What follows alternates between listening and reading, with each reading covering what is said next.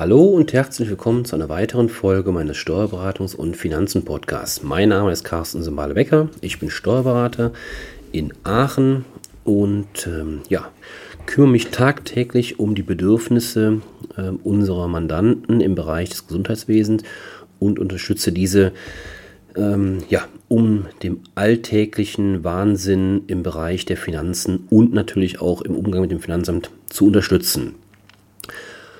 Heute möchte ich Sie über ein Thema informieren, was ähm, ja insbesondere die letzten Monate ähm, den einen oder anderen von Ihnen auch betreffen, betroffen haben dürfte. Es geht darum, um die steuerliche Entlastung für Helfer in privaten Impfzentren.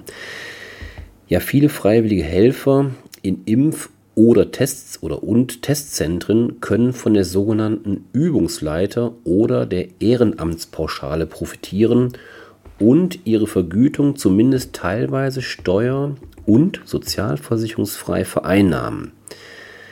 Wer direkt an der Impfung oder Testung beteiligt ist, kann in 2020, also im letzten Jahr, über die Übungsleiterpauschale bis zu 2400 Euro und im Jahr 2021 sogar 3000 Euro steuer- und sozialversicherungsfrei vereinnahmen. Das heißt, bitte achten Sie darauf, kann ich an der Stelle schon mal sagen, ein Zwischenfazit bei der Steuererklärung 2020, die ja jetzt ja, ansteht, ähm, sollten Sie da unbedingt auf die richtige Verarbeitung dieser ähm, ja, Beträge achten.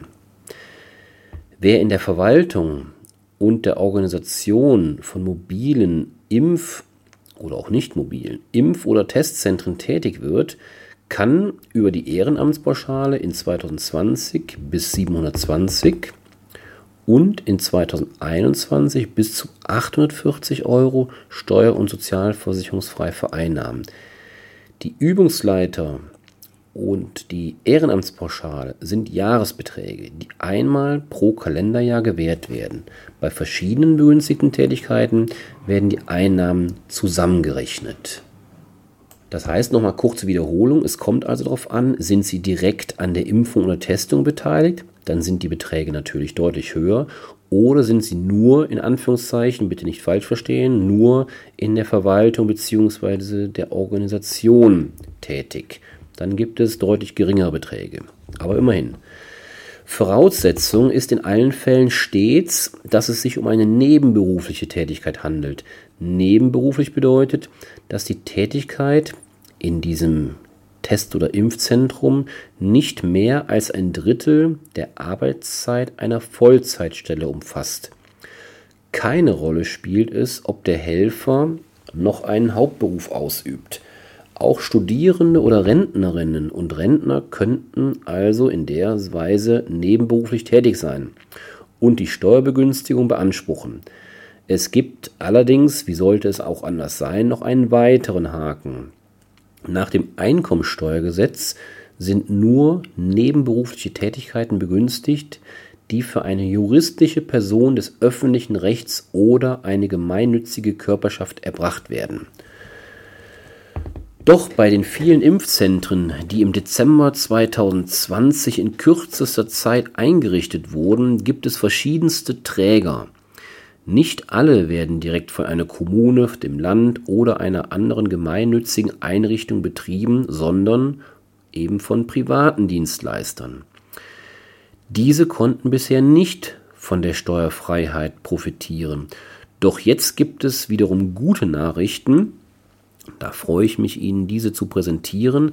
Auch Helfer in Impfzentren, die von einem privaten Dienstleister betrieben werden oder die in den zentralen Impfzentren und Kreisimpfzentren über einen privaten Personaldienstleister angestellt sind, können die Übungsleiter oder Ehrenamtspauschale geltend machen und bis zu 3000 Euro beziehungsweise im letzten Jahr 2400 Euro, die Beträge nannte ich eben, beziehungsweise ähm, die Beträge, die kleineren Beträge für die Verwaltung und Organisation von 840 Euro 2021 und 720 Euro in 2020 steuerfrei vereinnahmen.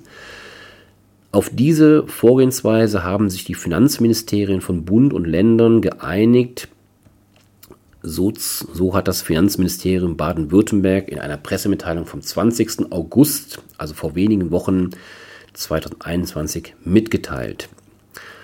Ein abschließender Hinweis an dieser Stelle, die Gleichbehandlung aller Freiwilligen unabhängig von der Struktur des Impfzentrums erfolgt ausnahmsweise und zeitlich begrenzt auf die Jahre 2020 und 2021. Zu beachten ist zudem, dass in der Sonderregelung explizit nur die Helfer in Impfzentren aufgeführt sind, jedoch nicht die Helfer in Testzentren in privater Trägerschaft. Das heißt also hier auch nochmal ein sehr wichtiger Unterschied zwischen Impf- und Testzentrum. Ja, das soll es für heute gewesen sein. Ich finde eine gute Nachricht für die vielen Helfer und da werden mit Sicherheit auch einige meiner Zuhörer drunter fallen ähm, eine gute Nachricht, dass sich auch Ihre Arbeit auch steuerlich dann nochmal ja, lohnt. So möchte ich es mal ausdrucken. Ja, ich wünsche Ihnen alles Gute, bleiben Sie gesund. Ich freue mich, wenn Sie auch nächstes Mal wieder einschalten und dann wieder mit einem sicherlich sehr interessanten Thema. Und ich freue mich bis dahin. Tschüss.